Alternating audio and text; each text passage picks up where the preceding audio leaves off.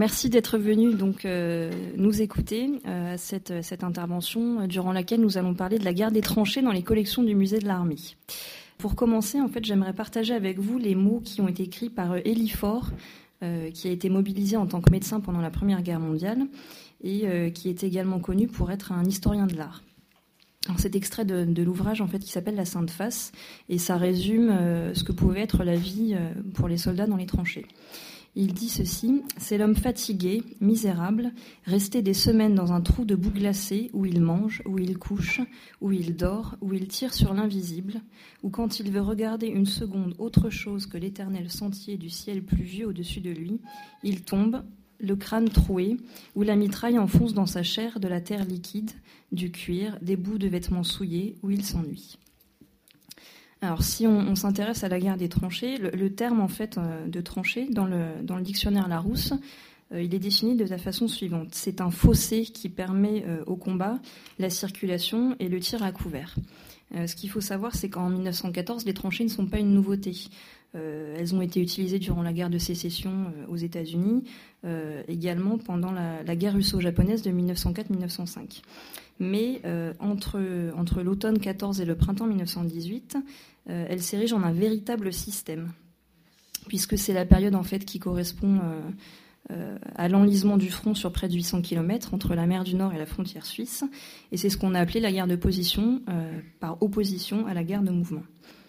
si on, revient un petit peu sur le musée de l'armée, il est né en 1905 de la fusion de deux institutions qui lui étaient préexistantes, à savoir le musée historique de l'armée et le musée de l'artillerie.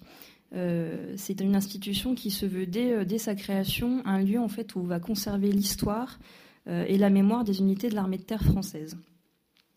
Et dès le début de ce conflit, qu'on n'appelle pas encore bien sûr la Première Guerre mondiale, la, direction et les, personnels du musée s'efforcent de collecter des, œuvres, que ce soit des œuvres iconographiques ou des objets, des uniformes, qui vont raconter cette guerre. Euh, vous avez ici d'ailleurs, euh, alors c'est pas uniquement des objets qui rentrent dans les collections, ça peut être des trophées aussi. Vous avez ici à l'écran une photo qui représente des, de l'artillerie allemande euh, exposée dans la cour d'honneur des Invalides. Donc il existe plusieurs façons de voir ou de représenter les tranchées, suivant que l'on est un, soldat ou un civil, suivant que l'on combat dans les tranchées ou un peu plus à l'arrière du front. On va euh, tenter là, durant les prochaines minutes avec Laetitia de vous montrer différents regards. Alors on a sélectionné également des objets, hein. il n'y a pas que des représentations euh, picturales. Euh, une précision, nous allons traiter principalement du front ouest, c'est-à-dire du front situé sur les territoires français et belges, sachant qu'il y a également des tranchées sur le front italien et sur le front des Dardanelles. mais voilà, il fallait choisir un cadre géographique, donc on a plutôt choisi le front franco-allemand. Et bien sûr, on va vous parler de la période de la guerre des tranchées, donc euh, automne 1914, euh, printemps 1918. Euh, donc, dans un premier temps, Laetitia va revenir un petit peu sur, sur ce que sont les tranchées et comment on les construit. dans un deuxième temps, on vous expliquera un petit peu toutes les deux comment on, y vivait. Et pour finir, on, reviendra un petit peu sur, sur ce que signifiait pardon, combattre dans les tranchées. Alors pour, pour détailler un petit peu ce que sont les tranchées, euh, il faut savoir qu'elles marquent la ligne de front. Euh, ce ne sont pas des éléments isolés, mais elles font partie euh, d'un ensemble beaucoup plus complexe. Alors à l'écran, vous avez un, plan directeur qui vous montre en rouge un réseau de lignes françaises, donc dans l'angle inférieur droit. Alors, il y a plusieurs espaces. Les tranchées en elles-mêmes sont regroupées en, plusieurs lignes qui sont plus ou moins parallèles construite en zigzag pour éviter les, tirs d'enfilade. Alors la première ligne étant la plus proche de, l'ennemi. Pour relier les tranchées entre elles, vous avez d'autres lignes qui partent perpendiculairement des tranchées et qui sont les boyaux de circulation. Entre les lignes ennemies, vous avez un espace que l'on appelle le no man's land. Alors c'est un, terrain inhabité. Euh, c'est le lieu où l'on va récupérer les blessés et les morts euh, après les combats. Donc là, vous avez une photographie euh, d'un soldat, Henri Terrier, qui vous donne un aperçu de ce que pouvait être le No Man's Land.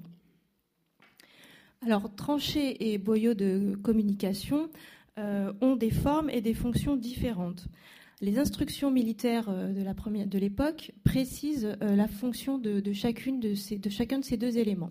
Je vous cite. On appelle tranchée un fossé organisé pour le tir du fusil, On appelle SAP un fossé organisé de manière à permettre la circulation à l'abri des vues et autant que possible des coups de l'ennemi. Donc en fait, dans la guerre des tranchées, euh, les SAP désignent les boyaux de circulation. Euh, vous avez ici euh, deux coupes. En haut, vous avez la coupe d'une tranchée et vous voyez bien, le profil n'est pas le même. On a une banquette de tir. Les instructions militaires précisent également les dimensions théoriques des tranchées et des sapes. Alors, vous avez une hauteur, dans les deux cas, à peu près de 2 mètres. Euh, pour une largeur, dans les tranchées au niveau du sol, vous avez 1,30 m de largeur. Pour les sapes, c'est 2,20 m au niveau du sol. Et en fond de sape, c'est 90 cm. C'est pour vous donner une idée, quand, quand deux escouades se croisent, c'est pas très large. Alors, on va zoomer un petit peu plus sur une tranchée. Je vous montre à l'écran une maquette qui a été réalisée par un, capitaine, le capitaine Rebout, qui a fait la Première Guerre mondiale au 42e régiment d'infanterie. Il a fait cette maquette, il a commencé cette maquette en 1915. Et donc, pour détailler ce qu'on trouve à l'intérieur d'une tranchée, euh, je vous cite les différents éléments. Alors, nous avons des créneaux d'observation qui sont aménagés dans les parapets et qui permettent d'observer ou de tirer sur la tranchée adverse. On trouve également des abris, des abris pour les soldats euh, qui sont destinés à les protéger euh, de la pluie, du froid et des bombardements. Alors ces abris sont appelés dans le vocabulaire des soldats euh, les cagnats ou les gourbis. Ils vont du simple trou creusé dans la paroi dans lequel on peut à peine s'abriter à des abris beaucoup plus sophistiqués et complètement souterrains. Il faut ajouter que le confort n'est pas le même si l'on est en première ligne, en deuxième ligne ou en troisième ligne, et il n'est pas le même non plus si l'on est gradé ou si on est un simple soldat. Dans les tranchées, on trouve également euh, des espaces qui servent au stockage des munitions et des vivres. On trouve aussi des emplacements pour les mitrailleuses. On a aussi des défenses accessoires. Ces défenses accessoires, ce sont euh, les réseaux de fils de fer barbelés qui sont placés juste en avant euh, des, tranchées, des lignes de tranchées. Et ils sont euh, destinés à ralentir l'avancée des troupes adverses. En, effet, un, fantassin pris dans les fils de fer barbelés devient une proie facile pour les mitrailleuses. Les barbelés ont, été l'objet de nombreuses représentations. Euh, ils sont souvent associés à une image très forte qui est celle euh, du soldat mort pris dans les fils de fer. vous avez euh, un exemple d'une peinture de George Scott qui montre donc des soldats morts pris dans les barbelés, et à côté une photographie du lieutenant Henri Terrier qui montre une image similaire. On trouve aussi dans l'organisation des tranchées des aménagements sanitaires du type feuillet ainsi que des dispositifs de franchissement que sont les échelles ou les gradins et qui servent à faciliter la sortie des tranchées au moment des assauts. Alors, à l'intérieur des tranchées, les parois, euh, on a des revêtements appliqués sur les parois, euh, tout simplement pour éviter que les parois ne s'effondrent sous l'effet de la pluie ou des passages de troupes euh, très nombreux. Alors ces revêtements, ce sont des fascines, des gabions. Donc là, à l'écran, vous avez sur la photographie de droite des gabions. Vous avez des sacs à terre, des planches, des treillis métalliques. Euh, les revêtements sont assez divers. Alors, les premières tranchées ont été euh, réalisées dans l'improvisation et la précipitation. Ce n'était parfois que de simples trous d'obus. Vous avez une photographie qui vous montre des tranchées en octobre 1914, donc on peut à peine parler de tranchées à, ce moment-là. Et pour les réaliser, donc, les troupes en campagne euh, possèdent des outils individuels portatifs. Euh, qui sont complétés par des outils collectifs. Alors pour l'infanterie, vous avez des pelles pioches, des pelles bêches ou des pelles rondes. Alors, au fur et à mesure euh, de l'installation de la guerre de position, les tranchées se sont sophistiquées. Elles ont été creusées dans des terrains de nature très diverses. Euh, vous avez la crête Champagne, vous avez la forêt des Vosges. donc, ça a été plus ou moins facile pour les, creuser. Et donc les dimensions que je vous ai données tout à l'heure, comme je vous le disais, elles étaient théoriques. Et les premières lignes les plus exposées à l'ennemi sont en général creusées de nuit. Alors, à l'intérieur des tranchées, euh, une importante activité qui se déploie. Outre tous les déplacements de troupes au moment des relèves, il y a ceux qui montent, qui croisent, ceux qui descendent. Il est aussi nécessaire d'effectuer les liaisons entre les différents, entre les lignes et les commandements. Et la mise en réseau des communications est très importante, notamment entre l'infanterie et l'artillerie, pour permettre le réglage des tirs des obus, des tirs des canons.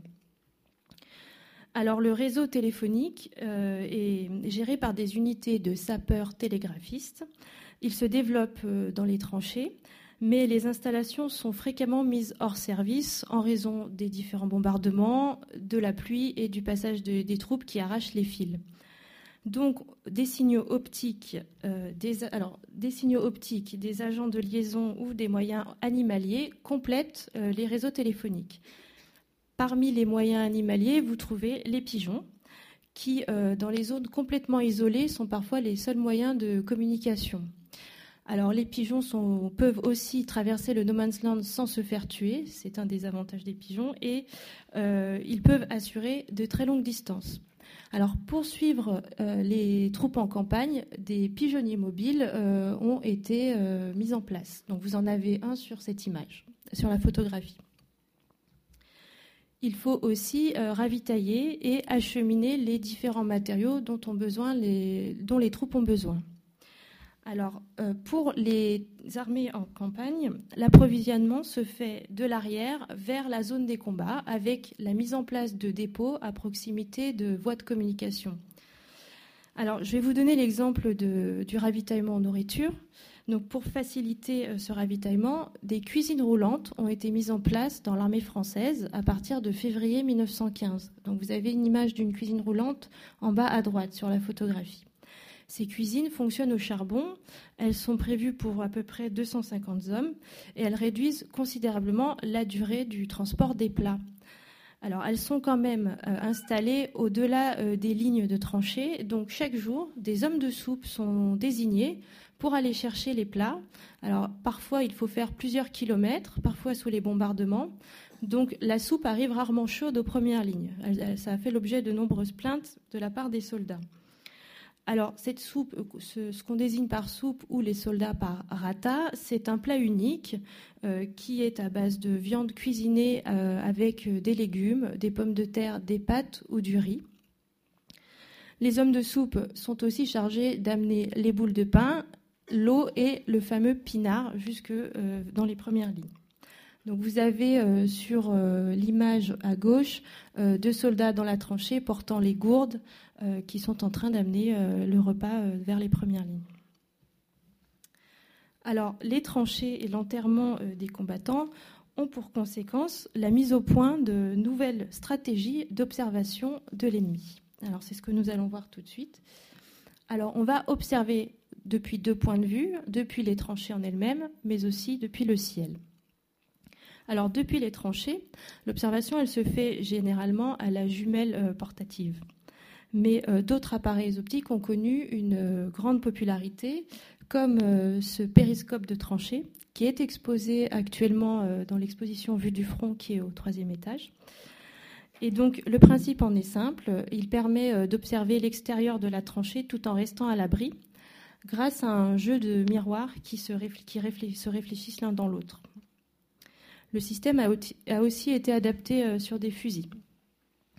Alors, autre moyen de reconnaissance des positions ennemies, euh, l'observation aérienne. Elle se fait euh, depuis un avion ou depuis un ballon captif. Donc, vous avez à droite un ballon captif, à gauche une image prise d'un avion.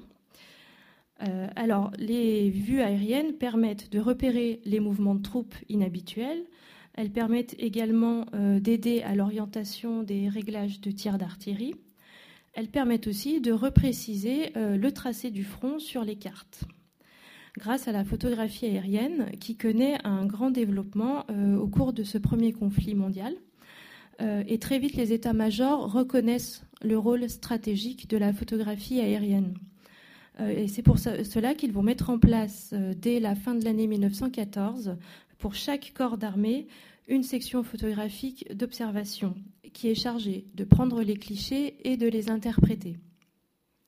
Alors, plus la photographie est prise à basse altitude et plus les détails du terrain sont visibles. Je vous montre ici une photographie qui est prise à 200 mètres d'altitude et euh, on distingue même les soldats qui marchent euh, dans les boyaux. Alors, conséquence du développement et de la, précision de, ces moyens d'observation, les combattants vont chercher euh, des moyens de se cacher de l'ennemi grâce au camouflage. Alors, le camouflage a pour but de confondre les hommes et le matériel le plus possible avec leur environnement et de modifier la forme des objets. C'est à la fois un outil stratégique et une technique de dissimulation.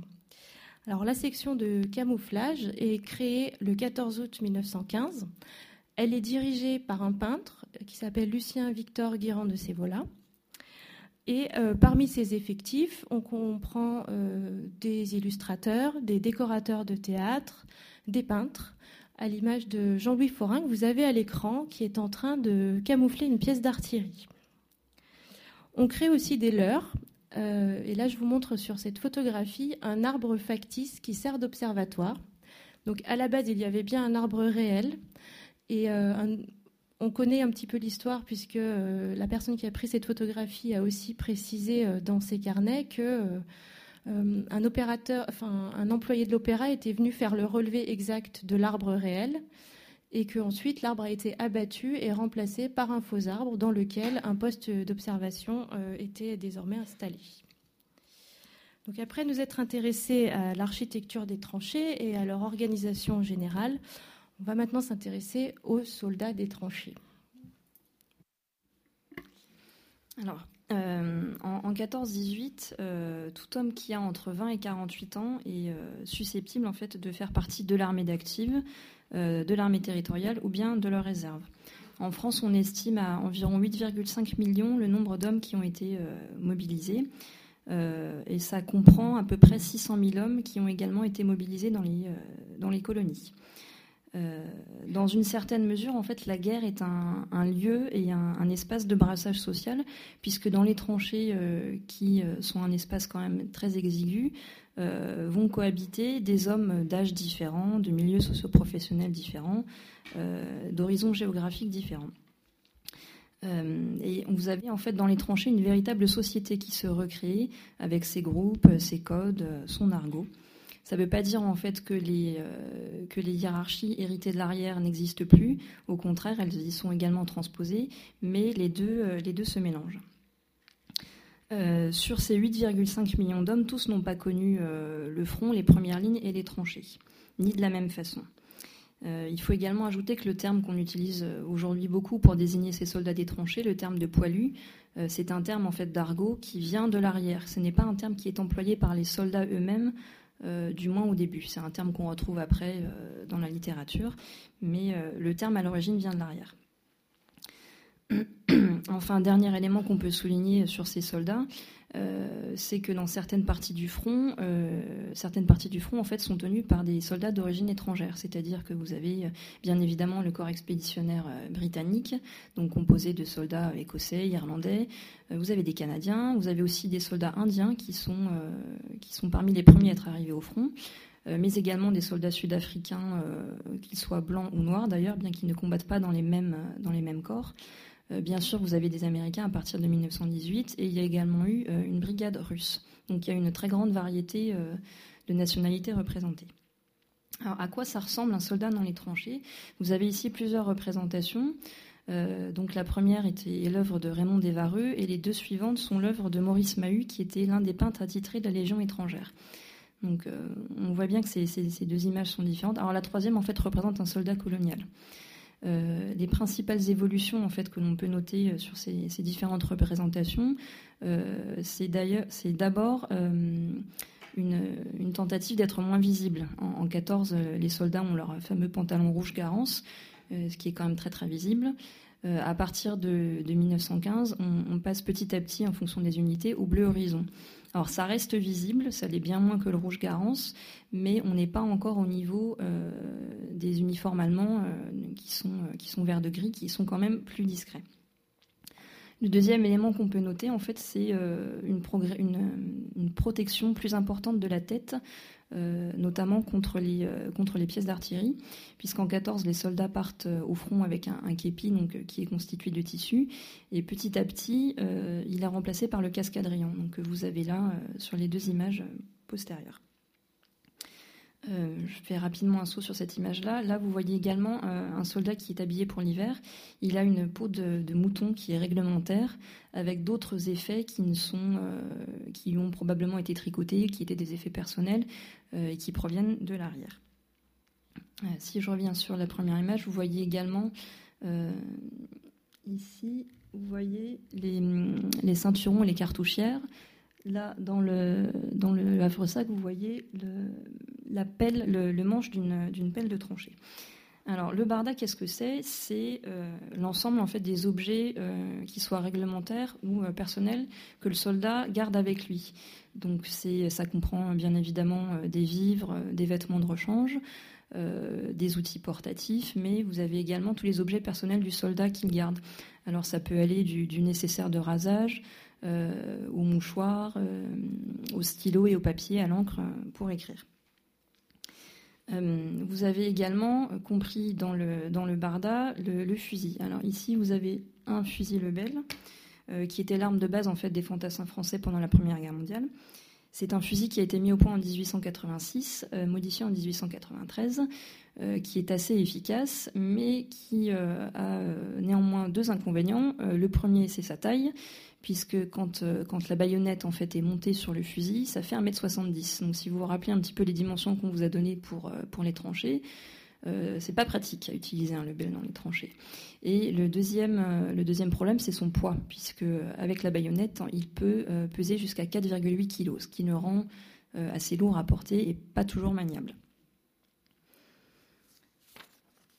Alors, il faut souligner également que, euh, que l'expérience que vont avoir les soldats euh, dans les tranchées, elle varie suivant un certain nombre de facteurs. Alors, le premier de ces facteurs, c'est l'arme dans laquelle le soldat euh, sert. Les, les, les, unités qui sont en première ligne, en fait, ce sont les unités d'infanterie et le génie, puisque le génie est chargé de l'entretien des tranchées. Donc, en proportion et en valeur absolue, en fait, ce sont les armes qui ont le plus souffert, qui ont eu le plus de pertes. Le deuxième, euh, euh, aspect, c'est le secteur dans lequel euh, sont stationnés les soldats. Alors un secteur, il est dangereux ou pas sachant qu'un même secteur peut, devenir dangereux et enfin pouvait être dangereux et peut basculer dans un calme qui reste toujours bien relatif, bien évidemment, assez rapidement. Le, secteur calme est bien sûr celui qui est prisé des soldats. la dangerosité, elle est due à plusieurs facteurs. Donc bien évidemment la proximité des combats. Euh, la saison peut rendre un secteur difficile quand vous êtes euh, aux éparges euh, en 1915. Maurice Genevoix a de très belles lignes pour décrire la boue. Si vous allez dans les salles du musée de l'armée, il y a une pièce en fait qui est une, capote qui est pleine de boue, qui est exposée comme ça dans les salles, et c'est une capote qui, provient de, enfin la boue provient des éparges. Et le dernier aspect, c'est le relief du terrain. Laetitia vous disait que tout à l'heure qu'on ne creuse pas les tranchées de la même façon euh, suivant l'espace. Euh, c'est vrai également de la dangerosité. Enfin, le, dernier argument, enfin le, dernier facteur qui joue beaucoup dans, l'expérience qu'ont les soldats des tranchées, c'est euh, le poste dans lequel il, dans lequel, il sert.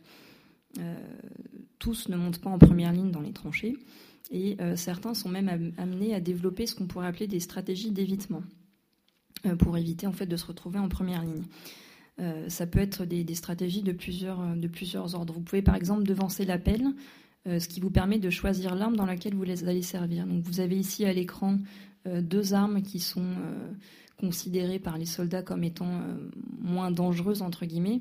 Vous avez l'artillerie lourde à gauche, puisque les batteries sont bah, le plus souvent situées en deçà des premières lignes, et vous avez également l'aviation qui est considérée comme une arme qui est, euh, qui est moins dangereuse. Euh, un autre, une autre de ces stratégies d'évitement, c'est ce qu'on appelle euh, obtenir un filon. Alors un filon, qu'est-ce que c'est? C'est un poste en fait qui va être moins exposé parce que situé donc à l'arrière, ça peut être un poste administratif, un poste de traducteur, un poste de chauffeur, etc. dans certains cas, pour éviter le front, ça peut aller jusqu'à l'automutilation ou à la tentative de tomber malade. Mais ce qui est important de rappeler, en fait, c'est que ces stratégies qui peuvent être mises en place par certains soldats, c'est jamais fait de gaieté de cœur, parce que le risque, c'est toujours de passer pour, pour un embusqué, un embusqué du front. Euh, tels sont les, termes qui sont employés par les soldats. Et euh, Henri Barbus le, dit bien dans le feu. Le risque, en fait, c'est toujours d'être l'embusqué de quelqu'un. On est toujours l'embusqué de quelqu'un d'autre, en fait. Le point commun en fait de, l'expérience de, ces soldats dans les tranchées, c'est qu'ils voient leur passage dans les tranchées comme étant l'occasion de faire ce qu'ils appellent leur métier, c'est-à-dire se battre. C'est vraiment le terme qui est employé, qui est employé par les soldats, ce terme de métier. on va vous expliquer maintenant un petit peu plus en détail ce que pouvait être le quotidien dans ces tranchées. Alors, il faut imaginer euh, la vie dans les tranchées comme une euh, succession de temps d'attente et de temps d'action. Alors, la vie au front est, marquée par l'alternance de cycles. Alors, vous avez en effet le cycle du jour et de la nuit, nuit pendant laquelle euh, les soldats effectuent les corvées.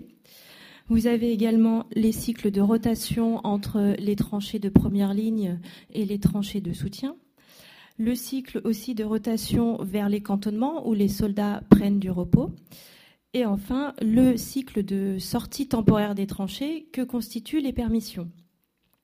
Alors, juste pour dire euh, deux mots rapides sur les permissions, euh, les premières permissions sont accordées en juillet 1915. Auparavant, il y avait eu des permissions dites agricoles. Mais la mauvaise gestion de, ces permissions au cours de l'année 1915-1916 euh, a entraîné un fort mécontentement chez les, soldats. Et le 1er octobre 1916, un nouveau règlement est entré en vigueur qui donne droit à 7 jours de permission aux soldats tous les 4 mois. Et à partir de l'arrivée de, Philippe Pétain à la tête des armées en 1917, euh, les euh, permissions vont être, le système de permission va être rationalisé et euh, Pétain s'est assuré du bon fonctionnement de ces permissions. Alors, l'immersion dans les tranchées altère complètement les repères spatio-temporels. la tranchée est un environnement très difficile physiquement et moralement. Alors, par exemple, les soldats doivent affronter euh, quotidiennement des visions euh, de corps blessés, de corps morts. Euh, le bruit est particulièrement traumatisant pour les soldats, bruit des explosions, bruit des bombardements. Et je voudrais juste vous livrer le témoignage de Louis-Ferdinand Céline à propos du bruit. Il dit Après ça, rien que du feu, et puis du bruit avec. Mais alors, un de ces bruits, comme on ne croirait jamais qu'il en existe. On en a eu tellement plein les yeux, les oreilles, le nez, la bouche, tout de suite du bruit, que je croyais bien que c'était fini, que, j'étais devenue du feu et du bruit moi-même. Alors, à chaque saison est associé aussi son lot euh, de difficultés, euh, le froid en hiver, la chaleur en été, la boue en automne et au printemps. Il faut ajouter la promiscuité de la vie dans les tranchées et les autres pensionnaires indésirables que sont les rats, les poux, les fameux totaux contre lesquels euh, il faut lutter sans cesse, ou tout autre animaux euh, qui sont chassés par la guerre. Alors euh, vous avez beaucoup de chats et de chiens aussi qui, vivent dans les tranchées et qui sont parfois récupérés par les soldats et qui deviennent leurs mascottes. Alors hors des temps de combat, la vie dans les tranchées connaît un ralentissement. elle est marquée par l'attente, euh, les soldats vont combler euh, ces moments d'attente par divers moyens et par diverses activités et qui vont aussi leur permettre de s'affranchir euh, du monde du combat. Alors parmi ces activités, l'écriture et la lecture ont une fonction primordiale. la correspondance accompagne les soldats chaque jour. prendre la plume est un moyen de rassurer sa famille. Recevoir des nouvelles de sa famille ou de marraines de guerre apporte aussi un certain réconfort pour les soldats. Alors concrètement, euh, concernant la correspondance, euh, la franchise militaire a été mise en place dès le début de la guerre, le 3 août 1914. Et la censure veille au contenu euh, des, courriers et s'assure aussi du moral des soldats en les ouvrant.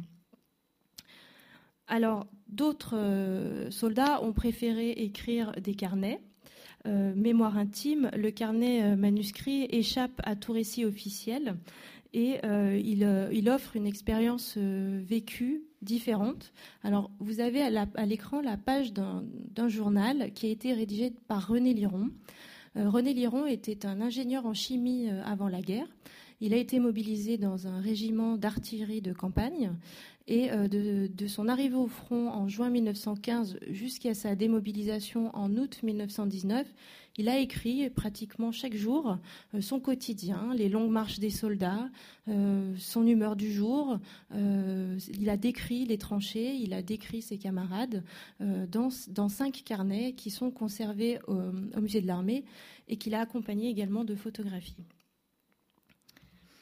Alors, la presse de l'arrière parvient jusque, dans les premières lignes. Parmi les titres les plus représentés, Le Petit Parisien, Le Matin ou encore La Vie parisienne. Mais elle n'est pas la seule disponible dans les tranchées. Euh, les soldats rédigent aussi des journaux qu'on appelle les journaux de tranchées, euh, qui sont là pour euh, aussi se réapproprier de son expérience de guerre. Et le contenu de ces journaux comprend des articles, des anecdotes, des petites annonces, des poèmes, des illustrations. Plus de 400 titres ont, vu le jour pendant la Première Guerre mondiale. Et la production, le contenu, le nombre de pages et les tirages sont variables en fonction des journaux. Ils vont de la simple page recopiée à la main à des, à des journaux de plusieurs pages imprimés et illustrés. Alors, je vous mets, euh, je vous mets à l'écran une illustration euh, de Pierre Baudry, qui est, qui, est, qui est, dans un carnet. on a, le musée de l'armée possède un carnet de, Pierre Baudry qui comprend plusieurs illustrations. Et on regarde la page euh, donc imprimée du journal de tranchée qui s'appelle Le Gafouilleur, organe de la mitraille. Alors, c'est une publication du 12e régiment de cuirassiers, régiment auquel appartenait Pierre Baudry.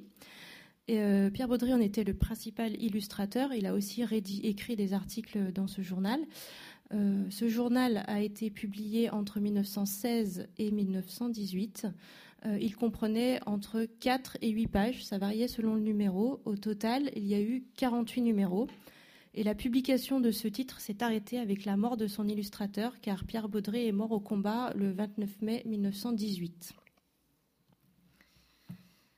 Alors, moment de détente euh, et de camaraderie, les divertissements aussi permettent de se soustraire un instant de l'environnement brutal de la tranchée. Parmi ces divertissements, les jeux de cartes, euh, comme celui très répandu de la manille ou autres jeux de société, euh, accompagnent donc les, soldats jusque dans les, tranchées. L'artisanat de tranchées occupe également un bon nombre de soldats qui fabriquent des petits objets à partir de matériaux récupérés sur le champ de bataille. Alors c'est du métal, du bois, euh, de l'argile ou des os d'animaux. Alors cette production est destinée aux proches en général. Euh, ils sont façonnés avec des outils euh, reçus de l'arrière ou trouvés. Et ils sortent, ces objets sortent tout droit de l'imagination donc des soldats. Ils racontent et personnalisent leur guerre. ils expriment aussi parfois un lien affectif ou un rapport avec l'adversaire, comme cette canne que vous avez à l'écran et qui représente le prince héritier de l'Empire allemand. Alors, il y a une typologie variée d'objets. Donc, vous avez une canne à l'écran, des bagues. Il y a aussi des coupes papier, des vases. Euh, vraiment, c'est assez varié. Alors, les soldats, pendant euh, leur moment d'attente, ont aussi pratiqué une autre activité qui est la photographie, euh, munie d'un petit appareil portatif alors, il faut savoir qu'il y avait une interdiction faite aux combattants d'utiliser un appareil personnel dans la zone des armées. Cette interdiction a, rarement été euh, respectée. Et donc, je vous mets à l'écran un, petit appareil photographique qui était un modèle assez en vogue dans les tranchées. C'est un appareil fabriqué par la firme Kodak qui s'appelle, le modèle est le Vest Pocket. Donc, c'est un appareil à soufflet qui est muni d'une pellicule à rouleau et quand il est plié, il prend très peu de place. Donc les soldats ont euh, pris des photographies euh, des portraits de camarades. Euh, ils ont aussi pris des scènes de, la vie quotidienne dans les tranchées. Ces photographies étaient soit envoyées aux familles, soit échangées sur le front avec d'autres photographies prises par d'autres camarades. Donc, je vous mets à côté une photographie du lieutenant Henri Terrier, euh, on vous en a montré plusieurs euh, au cours de cette communication. Le lieutenant Terrier était avocat à Paris avant la guerre. Il a été mobilisé dans un régiment d'infanterie et au cours du conflit, il a réalisé plus de 500 photographies que le musée de l'armée conserve aujourd'hui sous forme de négatifs et aussi sous forme de tirages positifs montés dans des albums. Et euh, ces photographies ont essentiellement été prises entre 1914 et 1915 dans la région de l'Aisne et dans l'Oise. Euh, le lieutenant Terrier est décédé en 1918.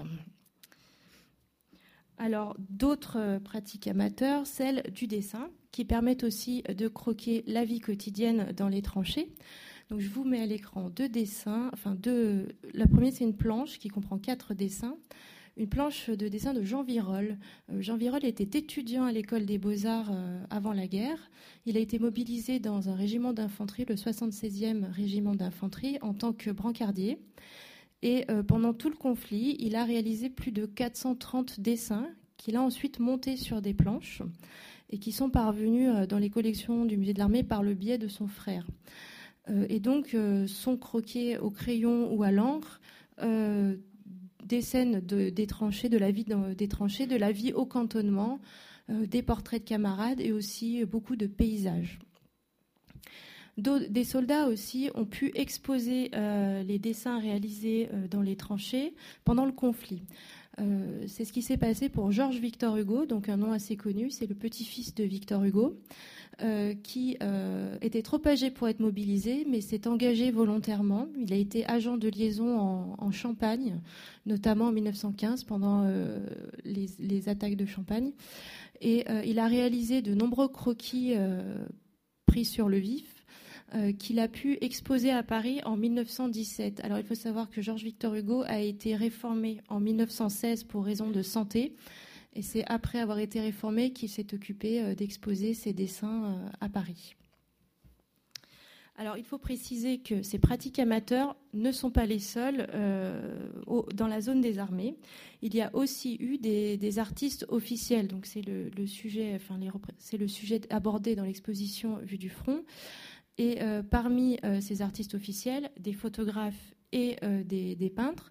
Je vais essentiellement euh, vous citer euh, les artistes qui faisaient partie du service des peintres aux armées, car c'est une initiative prise par le musée de l'armée et son directeur de l'époque, le général Niox. Donc la création date de novembre 1914. les premières missions sont parties en décembre 1914 et donc des peintres accrédités ont pu accéder aux zones des armées pour représenter la guerre. Ces œuvres ont ensuite été exposées au musée de l'armée donc dès février 1915 dans la salle dite euh, des trophées. Et euh, souvent, les artistes ont fait don de, leurs œuvres au musée. Et ces œuvres ont constitué le noyau de la collection iconographique du musée de l'armée. Alors, il faut savoir que les artistes envoyés sur le front n'étaient pas mobilisables. Ils étaient dégagés de toute obligation militaire et que c'était des missions euh, sans caractère officiel. Il y aura eu d'autres missions avec un caractère officiel, des missions euh, des peintres aux armées euh, missionnées par le ministère, enfin le sous-secrétariat d'État aux Beaux-Arts. c'est un point qui est développé davantage dans l'exposition. Alors, si les combattants ont la possibilité de se divertir, donc là je vous mets pardon des productions par euh, le service des peintres aux armées qui date de 1915, une de Jean-Jacques Berne-Belcourt et une autre de Léon Broquet. Donc, outre ces moments d'attente, euh, l'anxiété du prochain départ reste présente sans cesse à l'esprit des soldats, car euh, le combat est toujours présent à leur esprit. Donc, on va vous expliquer un petit peu comment se déroulent les combats dans les tranchées. Alors, euh, on disait tout à l'heure qu'à l'automne 14, en fait, le, front euh, s'est figé. Euh, pourquoi est-ce que le front se fige? Eh bien, c'est principalement parce que les trois éléments que sont le choc, le feu et le mouvement ne sont pas réunis ensemble. ça a été une vraie surprise pour les états-majors à l'époque, puisque la croyance en une guerre courte était assez largement répandue. ça ne veut pas dire que c'était la position dominante. Hein. Il y avait des voix qui s'étaient élevées contre, mais euh, c'était une position qui était largement partagée. donc la défensive prend le pas sur l'offensive, c'est ce qu'on appelle la guerre de position. Et dès lors, en fait, le but des états-majors va être de percer le front. Alors pour percer le front, il faut lancer des assauts. Donc les assauts sont de, plusieurs types. Vous avez des assauts de, grande envergure, comme par exemple la Somme, la Champagne, etc. Euh, mais vous avez également des assauts dont, euh, qui sont plus limités sur le plan géographique, qui sont à une échelle plus limitée. Ça répond à, des buts qui ne sont pas tout à fait les mêmes. Euh, dans le premier cas, pour les assauts grande envergure, il s'agit de percer le front. dans le deuxième cas, il s'agit pour les états-majors à la fois d'entretenir la combativité des soldats, mais également aussi de maintenir une certaine discipline et de contrôler le moral. Alors, un assaut est précédé de, préparatifs, donc ça va être euh, bah, la suspension des permissions, euh, un ravitaillement euh, en matériel, des relèves de, soldats, des mouvements de troupes, etc. Et ces éléments, en fait, les, soldats les plus expérimentés savent en fait les, repérer et les interpréter. Ils savent que ces éléments annoncent ce qu'ils appellent un grand coup. Ensuite, vous avez ce qu'on appelle la préparation d'artillerie, c'est-à-dire que les, batteries d'artillerie euh, légères et lourdes vont euh, pilonner les tranchées ennemies en face dans le but de euh, les bouleverser. L'assaut en lui-même, donc ici vous avez une, sortie de, tranchée, c'est souvent quelque chose qui est très rapide et d'une très grande violence. Bon là, la représentation ne le montre pas vraiment, mais il faut imaginer que ces soldats qui, sortent de la tranchée vont devoir courir donc sous le feu des mitrailleuses ennemies et de l'artillerie ennemie. Euh, il faut traverser le no man's land avec tous les obstacles qui y sont disposés, que ce soit les barbelés, euh, les trous. Euh, il faut faire abstraction des corps des morts qui peuvent ne pas avoir été emmenés et enterrés. Vous avez des camarades qui tombent blessés à côté. Et s'ils parviennent à traverser no man's land, il faut prendre d'assaut la tranchée ennemie. Euh, alors parfois, euh, bah, dans la tranche ennemie, il reste, il reste forcément des ennemis. Et euh, l'artillerie n'a pas toujours réussi à bouleverser, à bouleverser les tranchées. Alors là, vous avez une autre, une autre attaque. C'était pas celle-là que je cherchais. Voilà. Donc je vais vous lire quelques, lignes en fait de Blaise Sandrars dont, dont j'ai tué pour vous décrire un petit peu un assaut parce que c'est des lignes qui sont, qui sont très parlantes. Elles sont connues, hein, mais elles sont vraiment très parlantes. Il écrit Me voici, les nerfs tendus, les muscles bandés, prêts à bondir dans la réalité. J'ai bravé la torpille, le canon, les mines, le feu, les gaz, les mitrailleuses, toute la machinerie anonyme démoniaque, systématique, aveugle. Je vais braver l'homme, mon semblable, un singe, œil pour œil, dent pour dent. À nous deux maintenant, à coups de poing, à coups de couteau, sans merci. Je saute sur mon antagoniste. Je lui porte un coup terrible. La tête est presque décollée. J'ai tué le Boche. J'étais plus vif et plus rapide que lui, plus direct. J'ai frappé le premier. J'ai le sens de la réalité, moi, poète. J'ai agi, j'ai tué comme celui qui veut vivre. Alors, euh, une fois que les soldats ont réussi à prendre, à prendre d'assaut la tranchée ennemie, euh, le plus dur, en fait, c'est de conserver l'avantage. Et souvent, cet avantage, euh, il est difficile à conserver, faute, de, relève et puis de, euh, relève en hommes et en matériel. Et en vérité, si vous, euh, si vous regardez les deux cartes du front, j'ai été trop loin, euh, vous voyez que notamment, en fait, pendant toute la période de la guerre de position, ce sont les, traits là qui sont en, jaune, orange et en marron. À ce niveau-là, vous voyez en fait que la carte du front, elle a très peu bougé en fait en trois ans et demi. ça illustre Albert Londres a, des mots assez justes là-dessus pour, pour décrire cette réalité. Il dit ainsi 50 jours d'eau, de feu, de canon, de navires, 50 jours de gestes immenses, de cris sublimes, d'âmes qui montent, 50 jours d'une des plus grandes batailles de 1914, on a gagné un kilomètre. Euh, l'assaut représente en fait ce que les soldats euh, craignent le plus, mais, euh, mais selon les historiens, en fait, assez paradoxalement, ça ne représente pas la majorité du temps qu'ils ont passé dans les tranchées. Alors, vous avez d'autres formes de combat en fait qui sont qui sont spécifiques aux tranchées. C'est ce qu'on appelle un nettoyage de tranchées. Alors, qu'est-ce que c'est? En fait, ça désigne les opérations par lesquelles les, détachements qui ont été formés, enfin spécifiquement formés, vont éliminer les éléments de résistance. alors c'est soit en faisant des prisonniers, soit comme l'image, enfin comme le dessin à droite vous le montre, c'est en mettant l'ennemi hors de combat. Euh, il faut noter que l'armement en fait, a beaucoup évolué euh, au cours du XIXe siècle et que de, nouvelles armes sont apparues. donc l'artillerie et, les mitrailleuses en fait sont les, armes qui ont fait le plus de dégâts. Et ce sont les armes emblématiques en fait de la Première Guerre mondiale. Vous avez également une adaptation en fait de l'armement aux tranchées. Alors sur la diapo suivante précédente, pardon, vous aviez ce qu'on appelle une matraque de tranchée. Euh, là, au centre, vous avez de l'artillerie de tranchée, donc ce qu'on appelle les crapouillots du côté français et euh, les Minenwerfer du côté, euh, du côté allemand. Mais vous avez également des nouveautés hein, pendant, cette guerre. Les deux principales, ce sont les, gaz de combat qui ont été employés pour la première fois par les Allemands à Ypres en, avril 1915. Alors il faut signaler que les Français avaient des grenades suffocantes, et ce dès l'été 14, mais que leurs effets en fait n'étaient pas mortels. Euh, et l'autre arme euh, assez nouvelle durant ce conflit, c'est le, le lance-flamme. Alors, conséquence de ces, de ces évolutions de l'armement, euh, c'est que la puissance du feu est, est devenue, enfin, a été une caractéristique de, de, la guerre de 14, parce que l'armement a évolué, la tactique également. la violence va s'exercer à une échelle et à une fréquence qui n'avaient jamais été atteintes à cette époque-là, et ça a énormément frappé les contemporains. Ça nous frappe nous aussi aujourd'hui, mais ça frappait déjà à l'époque. Euh, le feu a un impact à la fois euh, physique sur les corps, bien évidemment, mais également psychique.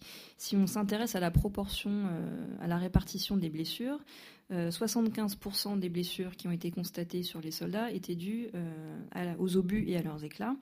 23% aux balles et les deux derniers pourcents se répartissent entre bah, les accidents, les, lésions dues aux mines qui explosent ou les armes blanches. Euh, ça représente une inversion hein, par rapport au conflit euh, précédent où euh, les deux tiers des, blessures étaient causées par des armes individuelles, principalement par les armes à feu. il faut savoir que les obus les, plus, gros, enfin pour les plus gros calibres, sont capables de vaporiser un corps. les obus sont également capables, bien sûr, d'arracher des membres, de lacérer les chairs, donc ça fait énormément de dégâts. Euh, vous avez de nouveaux types de blessures qui apparaissent, euh, principalement ce qu'on a appelé les blessures maxillofaciales. Ce sont les blessures en fait qui, euh, les blessures de la face en fait, hein, qui, défigurent les soldats. ce sont des blessures qui sont rarement mortelles, mais dont les effets sont vraiment spectaculaires et qui ont valu en fait aux, soldats qui, en étaient les victimes le surnom de gueule cassée après la guerre. Il y a également les troubles, les troubles psychiques, ce qu'on a appelé, enfin ce que les anglo-saxons ont appelé le shell shock ou l'obusite qui, sont, euh, qui sont des troubles psychiques liés principalement au, traumatisme euh, dû au bombardement. Euh, alors face à ces, à ces blessures, l'évacuation et ce qu'on appelle en médecine la réponse thérapeutique, c'est-à-dire les soins, sont pris en charge par le service de santé aux armées, qui, dont les origines remontent à l'Ancien Régime, mais dont les missions ont été redéfinies par une ordonnance, par un règlement pardon, en 1910. Euh, ça va évoluer au cours du conflit, notamment euh, pour ce qui est de la prise en charge. Les, soins et la prise en charge va se faire de plus en plus rapidement et de plus en plus près, puisqu'une blessure en fait euh, peut, s'infecter assez gravement en à peine 8 heures. Donc il faut aller, aller vite. ça va beaucoup évoluer au cours du conflit, hein, je, vous passe un peu les détails. Mais ce qu'il faut noter, c'est qu'il va y avoir également une très grande attention prêtée au tri à toutes les différentes étapes des soins et de, l'évacuation pour une meilleure prise en charge des, soldats. Et si le, service de santé aux armées euh, a été assez désorganisé au début de la guerre, en 1918, les progrès ont vraiment été, euh, été notables. Il y a un dernier élément qu'il faut, qu'il signaler, c'est que la mort en fait devient anonyme. on voit assez peu l'ennemi, même si parfois les tranchées sont distantes de seulement quelques dizaines de mètres et qu'on peut entendre les soldats parler assez distinctement. Euh, en fait, il y a peu de combats, euh, peu de combats singuliers et euh, pas de charges de cavalerie ou de, charges d'infanterie comme il pouvait y avoir dans les conflits différents précédents. Souvent, en fait, les soldats ne sont pas toujours capables de dire avec certitude qu'ils ont tué et souvent, en fait, la, mort vient des batteries d'artillerie qui sont situées bien en deçà, bien en deçà des lignes. Et donc assez paradoxalement, la mort, même si c'est un risque omniprésent, euh, elle, est, assez peu visible. En, guise de conclusion, j'aimerais vous donner un petit peu quelques. Non, j'ai pas passé. Alors là, vous avez, euh, vous avez un moulage en fait d'une gueule cassée, donc euh, avant et après chirurgie réparatrice, et vous avez également un poste de secours situé, situé dans les tranchées, plutôt en première ligne. Vous avez là également deux diapos. Donc le premier, en fait, deux photos. Le premier, c'est un soldat en fait qui attend son évacuation, qui est blessé. Alors plutôt un blessé léger, hein, puisqu'il est évacuable à l'arrière. Et la deuxième photo, c'est un, cadavre dans une tranchée. Voilà, ce qui vous explique bien l'omniprésence quand même de, la mort dans les tranchées. Euh, donc en, guise de conclusion, euh, quelques chiffres hein, qui vous donnent un petit peu l'ampleur des pertes. Donc euh, on estime à 8,5 millions le nombre de soldats mobilisés, 1,4 million sont morts, ce qui fait une proportion d'environ 17%. La proportion est à peu près la même pour les soldats métropolitains et pour, pour les soldats coloniaux. en France, après la guerre, vous avez 4 millions de blessés, dont 1 million d'invalides. 10 euh, à 15 millions de gueules cassées et 640 euh, 000 veuves et 760 000 orphelins. Ce qui vous dit bien en fait l'ampleur des pertes et à quel point ce conflit euh, a marqué les contemporains.